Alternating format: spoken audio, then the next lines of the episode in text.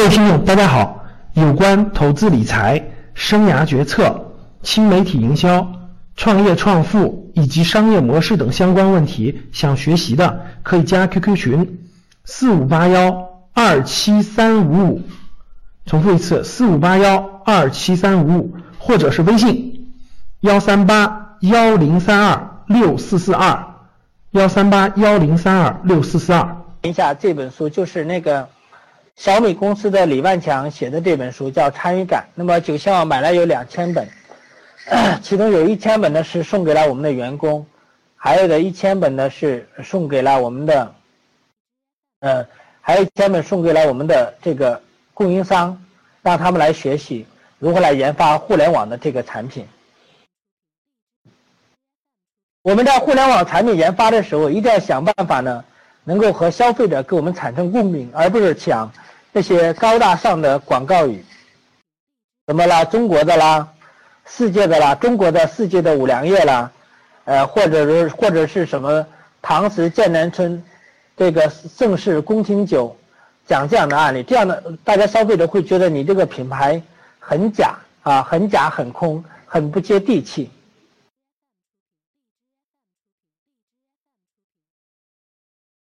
那么另外一个呢，叫用户体验至上。那么什么叫好的用户体验呢？第一体验我们叫你看起来怎么样？看起来是不是高端大气上档次、低调奢华有品位？那么第二体验是什么？是不是好下口不上头？我们要专注少即是多、简约之美。我们会发现一个呃一个情况，越是大的公司，它的条码就就越少；越是小的公司，它的条码呢就越多啊，就越多。我们从来就不可能把一个产品能够卖给所有的人，所以呢，我们要专业和专注。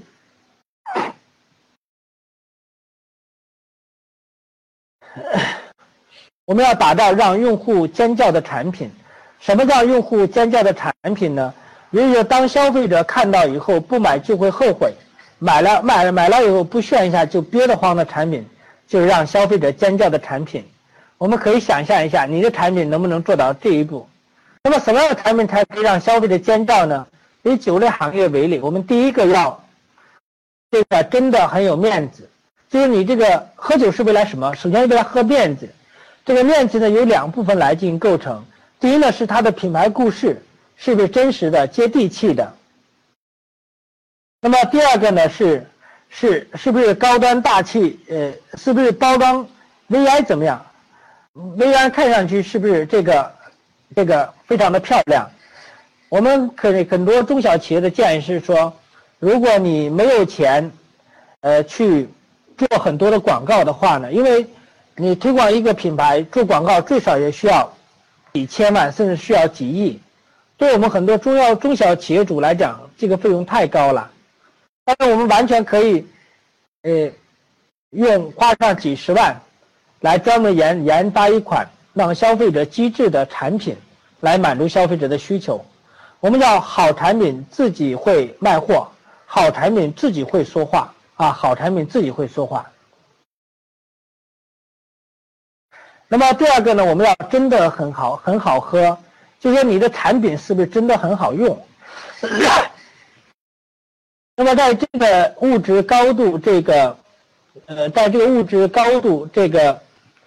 呃，这个过度的这样一个今天的话，我相信好的品质，呃，已经不再是任何问题啊，已经，呃，好的品质呢，已经不再是一个技术的难题。我相信大部分的企业都能做出好产品，关键是企业的这个创业者，你愿不愿意把好产品，啊，用一个非常优惠的价格推荐于消费者。我们讲第三个关键词，就是真的很实惠啊，就是真的很实惠。大家可以想象一下，如果今天的小米手机也像苹果手机一样定价定到五千九百九十九块钱的话，呃，小米还有今天吗？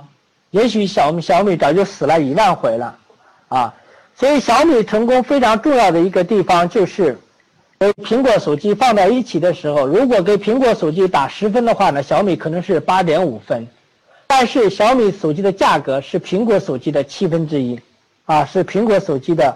七分之一，所以呢，这也是这也是小米成功一个非常重要的原因，就是定价定天下啊，就是定价定天下。三个因素呢加到一起，好的品牌故事，再加上好的品质啊，再加上好的价格啊，就会出来一款让消费者尖叫的产品啊，让消费者尖叫的产品。同时呢，我们还要从小处着眼，来进行微创新啊。一个五星级酒店和一个四星级酒店最大的区别，不是五星级酒店的楼更高、房间更大，而是它的。细节管理比四星级酒店能够更好，比如它的卫生间的味道啦，床上床单的这个洁白度啦，这些细节。那么我们要改变我们的产品结构，在传统渠道呢是先有知名度，再有美誉度，最后有忠诚度；在互联网时代呢是先有美誉度，再有忠诚度，最后才有知名度。那么传统品牌的推广呢，是一个呃，传统品牌的推广是一个漏斗型的。你为了把这个山东的班岛井推荐给呃这个北京市场，所以呢，你可能在北京卫视或者中央电视台打了两个亿的广告。因为你打了两个亿的广告，所以呢，有一亿人听说过，但是只有五百万人见过你的产品，只有十万人品尝过，最后只有一万人会成为你的粉丝。这也叫什么呢？在这个时代，我们叫拿着大炮打蚊子，打住谁算谁。但是今天在互联网时代，这种办法呢已经不管用了，因为呢中央电视台或者北京卫视已经很少有人看了，大家都在看自己的小手机。在互联网时代的营销呢是基于喇叭型的。今天我从酒仙网买了一瓶酒，我感到非常的意外。所以呢，我就把这个酒呢就推荐给了我的朋友，一传十，十传百，百传千，千千万，啊，这就叫口碑。那么最后呢，我再用呃十来十分钟的时间呢，再给大家讲的更加具体一点，就具体到一个产品的打造上，我们是怎么来通过这套理论把它变成一个产品的。那么我们这个产品呢叫三炫，刚才我给大概给大家讲了。这个产品呢，用十二个月的时间卖了三百万瓶，销售额超过两个亿，是中国酒类行业划时代的产品。那么，在二零呃，在二零一四年的一月份吧，呃，我们在北京的那个呃四季酒店，呃，开了一个跨界的一个论坛。当时那个小米公司的那个李万强，呃，还有我，还有几个呢，我们就同台这个论坛就讨论。说，既然手机行业有小米手机，为什么中国酒类行业就不可以，就不可以出一个呃酒类行业的小米呢？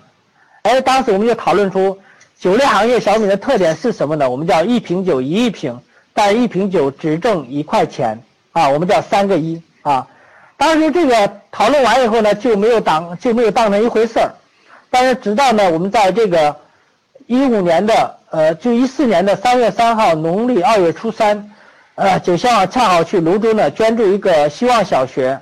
在捐助完这个希望小学以后呢，在回来的这个中巴车上呢，我就和那个泸州老窖公司总裁张良呢就一块聊天。他就顺便问我，他说：“呃，红发，今年九仙网有什么大动作呀？”我说：“今年九仙网想打造一个中国酒类行业的小米。”他说：“什么是中国酒类行业的小米啊？”我说：“一瓶酒，呃，一瓶酒，啊，一瓶，但是一瓶酒只挣一块钱。”当我把这三个亿跟他说完以后呢，他半天没吭气，然后说了这么一番话。他说，呃，呃，然后呢，他没吭气呢，我心里就感觉不踏实了。我心里想，大家知道酒类行业是暴利，那么高档酒一瓶酒要挣几百块钱，低端酒一瓶酒也要挣几十块钱。当我突然提出来一瓶酒只挣一块钱的时候，是不是他无法接受啊？所以呢，我就赶快跟 跟他说，我说，这个这个张董事啊，一瓶酒只挣一块钱，是一个挣钱很少的意思。但是并不意并不意味着只能挣到一块钱。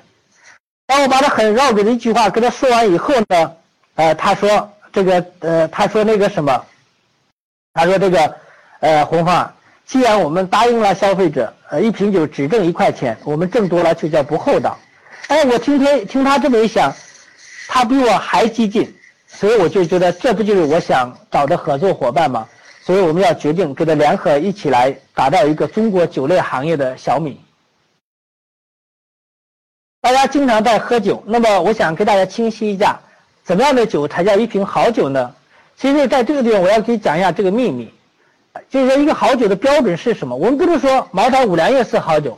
如果你说茅台、五粮液是好酒的时候，你不管你做出来的酒再好的酒，你跟五粮液比的时候，他都会说你不比五粮液好。为什么？因为五粮液是标准，所以呢，你必须要找到一个中间的一个标准，然后告诉大家说，哇，你这个酒是符合这个标准的，你也是好酒。所以这是一个窍门，我告诉大家。那么一瓶好酒，首先要口感好，第二呢要怎么醉得慢，第三呢醒得快。第四呢，口不干，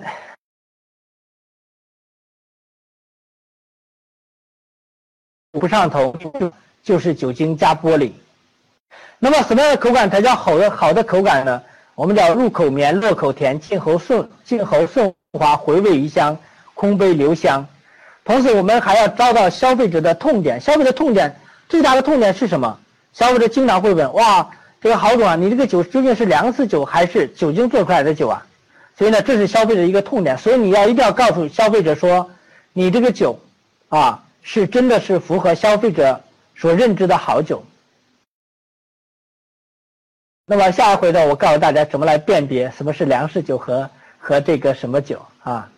另外呢，好酒需要怎么来做呢？需要好水啊，弱酸性，硬度八点零，啊，水呢是酒的血液，另外还需要。啊，这个什么还需要什么呢？还要好的粮食，粮食是酒的肉。小酒厂呢用的都是什么高粱呢？是用杂交的高粱，一斤只需要一块两毛钱。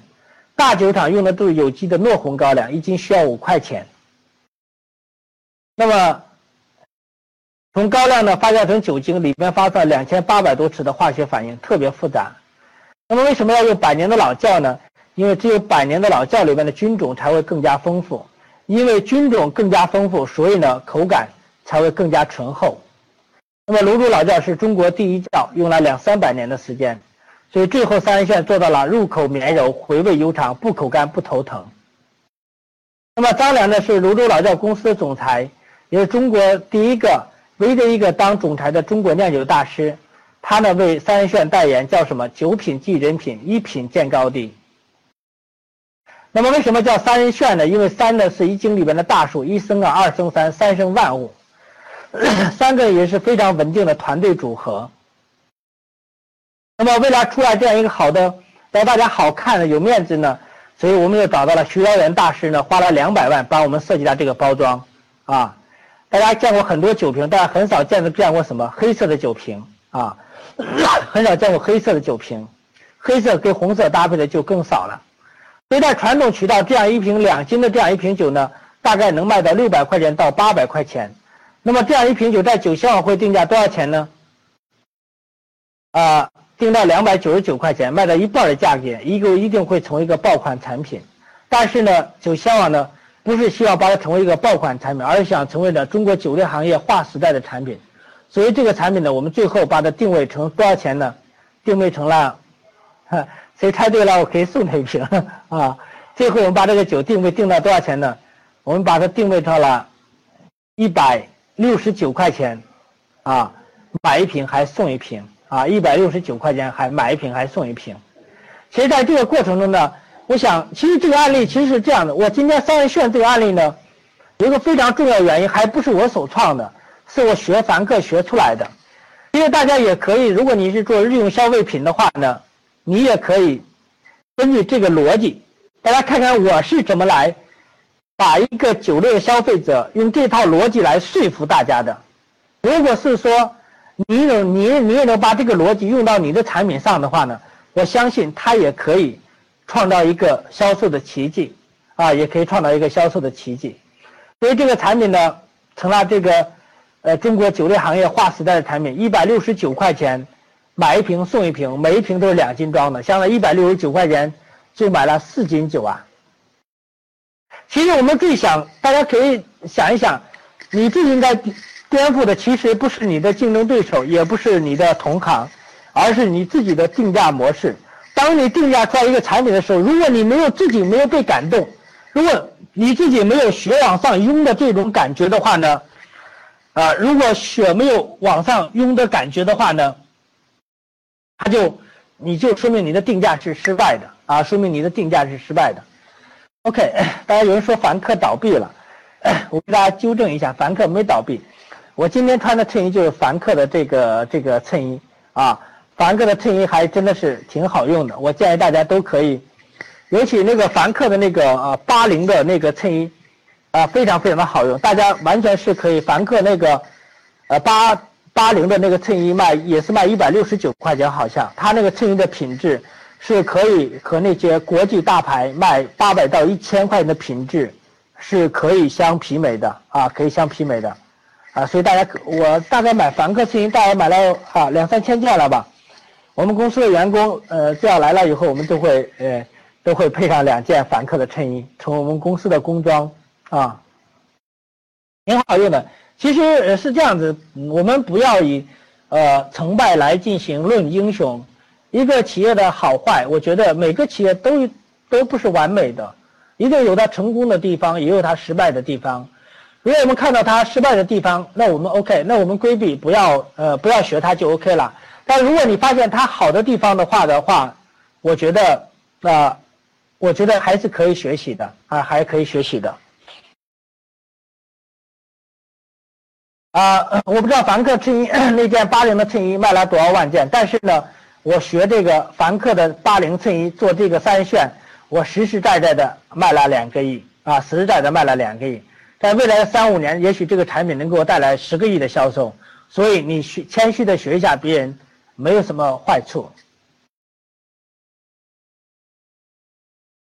我们还可以做私人定制啊，十箱都啊，可以一箱都可以起订啊。那么呃，我们怎么做私人定制？就可以就是可以把你的。呃，头像印到这个瓶子上啊，把你公司的 logo 啦、头像啦都可以印到这个瓶子上。那么酒香网的使命呢，是引领中国酒企互联网化，能够让全中国的酒友能够哦享受到货真价实的美酒啊啊，这是我助理的这个微信啊，如果大家可以扫一下，如果大家想要这个 PPT 的话呢，你加一下我助理的微信。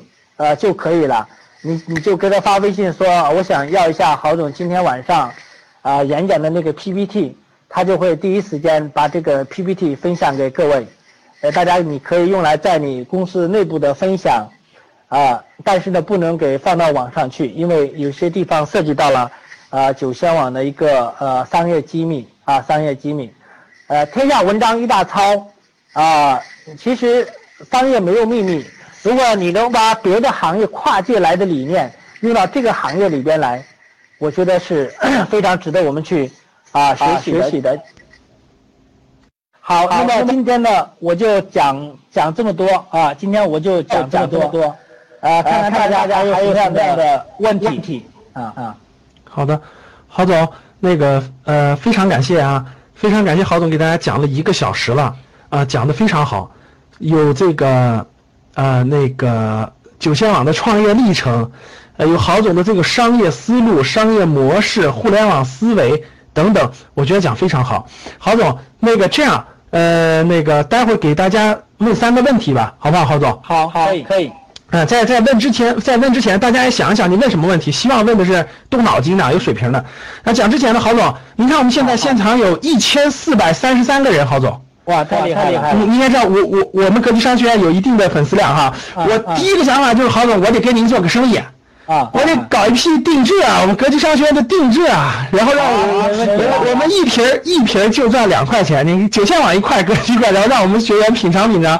回头我们选一个什么什么那个法国、澳大利亚的红酒是吧？选一款，因为年轻人，我们定制一下，上面印上我们我们的 logo，好不好？然后，然后通过九线网成交，学员可以到九线网去订购，因为我们没法快递酒，我们九我们可以九线网下单，九线网，我们我们你看我们订个一千五百瓶是很很很容易那啥的，都我们的粉丝是吧？大大家大家支持一下大家是吧？到时候我们那个未来几个月定制完了以后，给大家发链接啊，大家统一到九线网去，那个那个请尝一尝啊，我们就定我们就不要定太多了，定个一千瓶两千瓶的。谢谢谢谢，万分感谢，万分感谢，真的可以做个定制，很好的。那个好的，那大家问三个问题吧，大家敲的旁边，敲的旁边，然后敲三个问题吧，别太多了啊。好的，您看旁边敲的字，敲的字，您挑三个回答就行了。呃，他们他们有点快。没事，您那个鼠标，鼠标移的那个旁边，它可以往上挪。OK OK OK。啊，鼠标看到右边有个滑滑动条，看到了吧？对对对。好，你往上挪，挑三个回答就行了。好嘞，我先关麦。好好，有一个人讲这个四级的酒水供应商如何从两千万做到一个亿。啊，其实我给大家讲，酒类行业的电商虽然，呃，酒香做到了第一名，但是我们一年也就有几十个亿的销售额。中国酒类市场的行情呢，大概有一万多亿的这个零售总额。酒类电商的机会呢，除了有 B to C 以外呢，还有更多的机会呢是在 B to B，大家可以重点关注一下。但如果你是做呃化妆品的、做服装的，包括做日用消费品的，大家都可以重点去关注一下 B to B 的机会。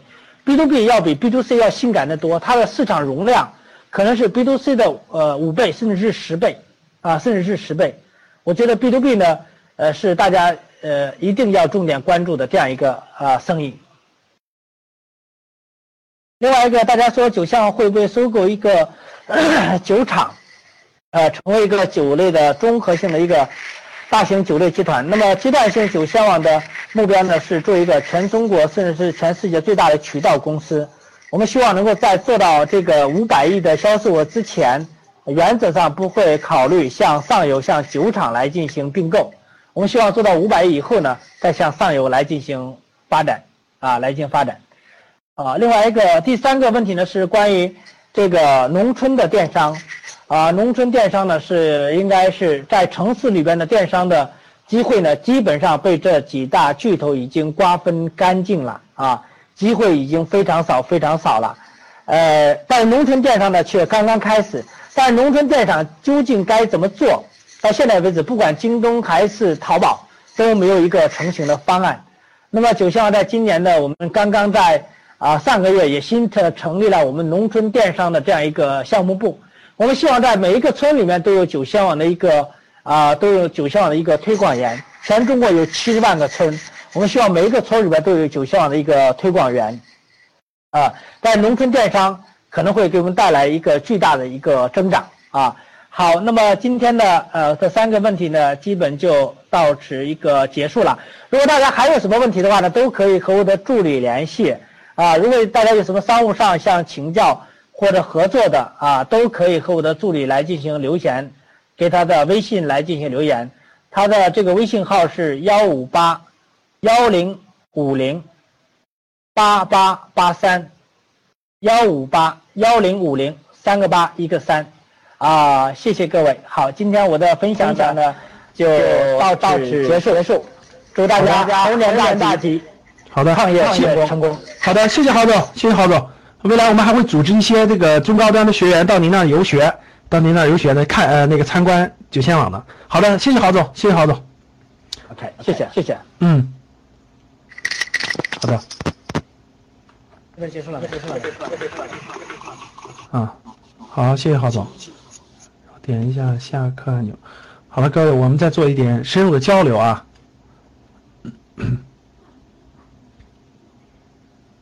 好的，好的，各位，大家觉得这个有没有收获？大家觉得有没有收获？有收获的打一。看到跟大家发现没有？听创始听创始人讲课不一样吧？啊，可能有有的后面有的有的同学来的稍微晚了一点的哈。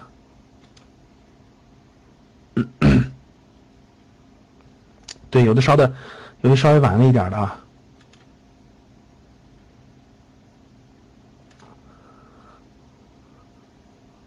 好好，那我那个我打开一下我的 PPT 啊，各位。好了，各位，我问大家一点啊，那个假设九仙网的股票你可以买了，因为九仙网本来就是上市公司啊，新三板现在又要分成了，啊，新三板现在就要分成了。我问大家几个问题啊，假设你可以买九仙网的公司的股票了，你买不买？买的打一，不买的打二。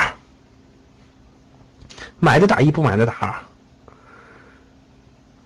好，大家这个这个，很多人还是很感兴趣的啊，还是很感兴趣的。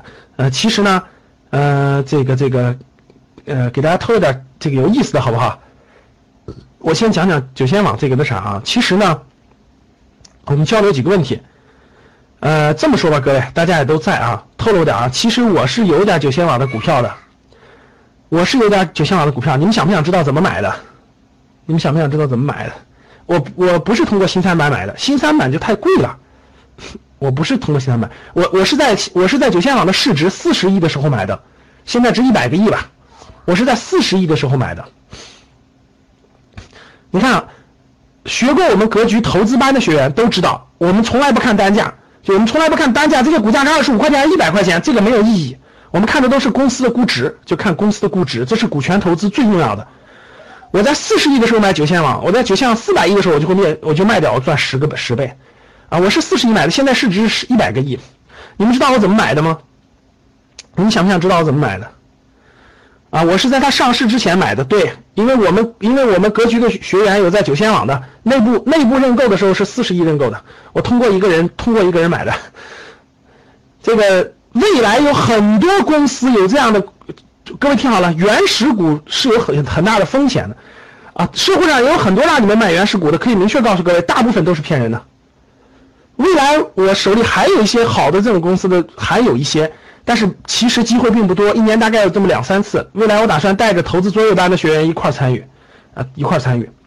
为什么呢？我解释一下各位。第一点，这个一级市场的投资啊是有风险的，因为第一，你只要投就得几十万的起步价，就是你不是我们普通，呃，老师我只有只有几万块钱参与，你参与不了，你参与不了。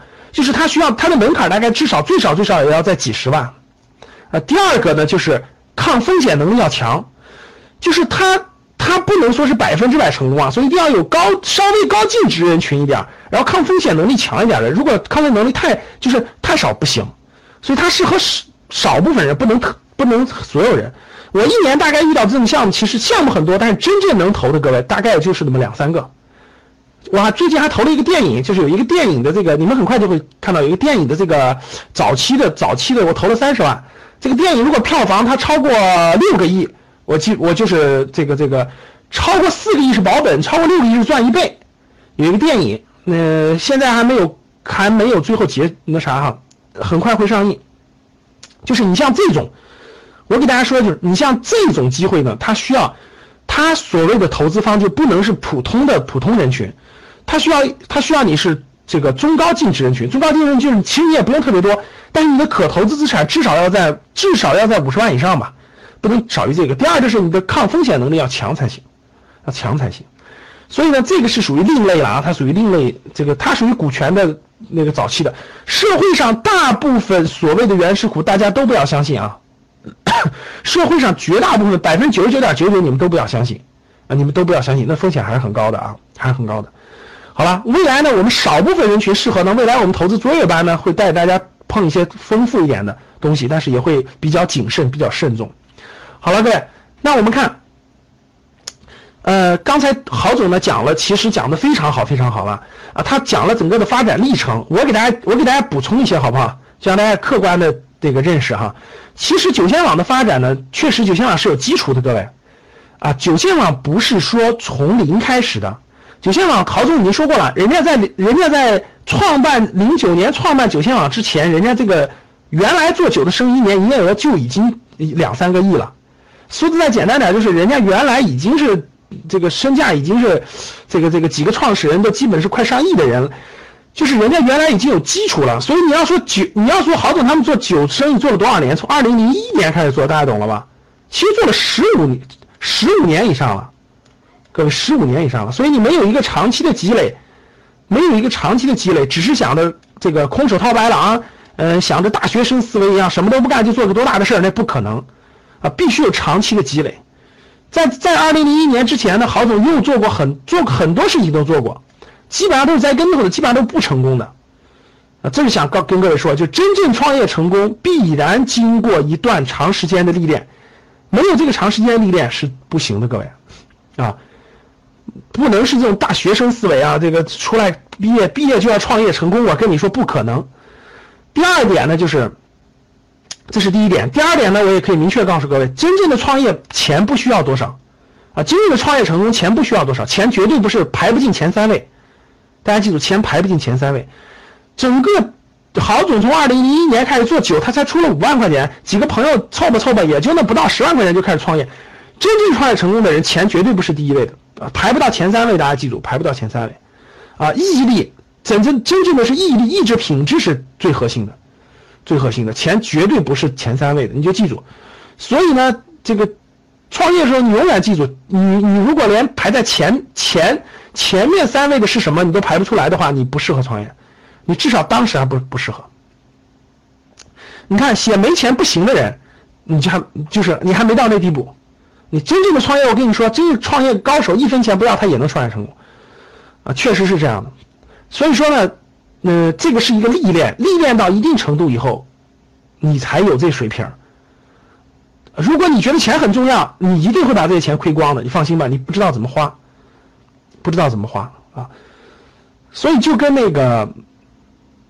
呃，那个、那个、那个、那个、那个，未来我们创业创富过，我给大家讲一个讲道理就行了。我给大家举个例子啊，其实我举个例子，比如今天我看了个案例，我觉得挺挺挺惨的。我不说那个案例，我就说这个案例，我我我是给大家举个例子啊。我问大家，当你看到你看到啊，当你看到挖掘机，就是买一个挖掘机做挖掘机生意能赚钱的时候，你会怎么做？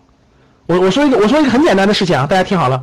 我说一个很简单，大家看，呃，当当你想做一个，想你发现哦。一台挖掘机一天能赚一千块钱，你也想做这个生意的时候，你会怎么做？你会怎么做？各位，你说啊，如果我有个挖掘机的话，我一天能赚一千块钱，你会怎么做？各位，你看，就这么一个简单的事情，我可以告诉各位，就有三种不同的做法。就这么个简单的事情，就有三种不同的做法。第一种人，就大学毕业生或者是谁都没做过的，回家给你爸妈打电话，给你亲戚朋友打电话。借我点钱吧，四十万买台挖掘机，我就能我就能赚钱了。大家看，这是没创过业的，就没创过业的人，基本的第一反应就是我到处去借钱，然后我借钱买一个挖掘机，然后我去一天赚这一千块钱。这种人能不能做成？各位，各位回答我，这个人能不能做成？认为能做成的打一，认为不能做成的打二。好，说明大家都是有思维的哈。这个人百分之九十五以上做不成，你知道为啥吗？大家知道为什么吗？因为他的脑筋啊，典型的就是就是什么都没做过，这种没没经过商的人的思维。对，等你买回来你就发现了，别人一天能赚一千块钱，你的挖掘机放在那没人雇佣，你根本赚不到那些钱，你连这个都看不到，你就稀里糊涂到处凑钱，你爸妈给你的钱还好说，你借了一堆高利贷。亲戚朋友，你答应别人给利息买了个买了个挖掘机，你最后什么结果？大家想想什么结果？你没有人雇佣你的机器，所以最后的结果就是你背上高利贷，挖掘机卖个二手的，直接亏几十万，信不信？就这么简单一个事情，你看没做过生意的人就会这么做，会做过生意的人会怎么做？各位，会做过生意的会怎么做？当他看到，当他看到这个市场能够租，能够挖掘机一天一千块钱的时候，他会怎么做？他不会说先去买的，他会先去租或先去借。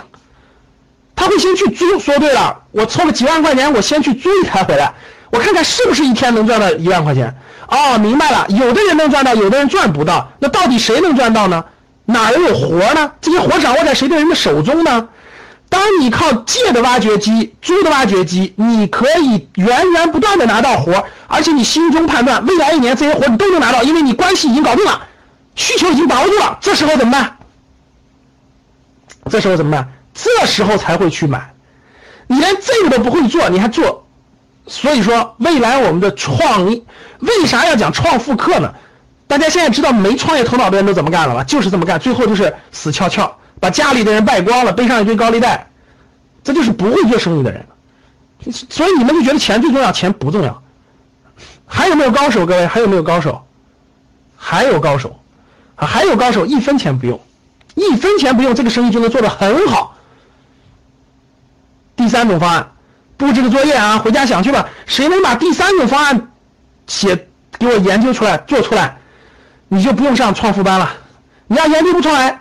你就老老实实上创富班来啊！好了，布置完作业了，自己考虑选。我说了三种方案，刚才第一个讲的是第一种方案，第二种方案讲的是第一种方案是没创过业的人的思路，第二种方案是有一定经验的思路，第三种方案就是我创富刚才讲的答案。答案放在正式课再说。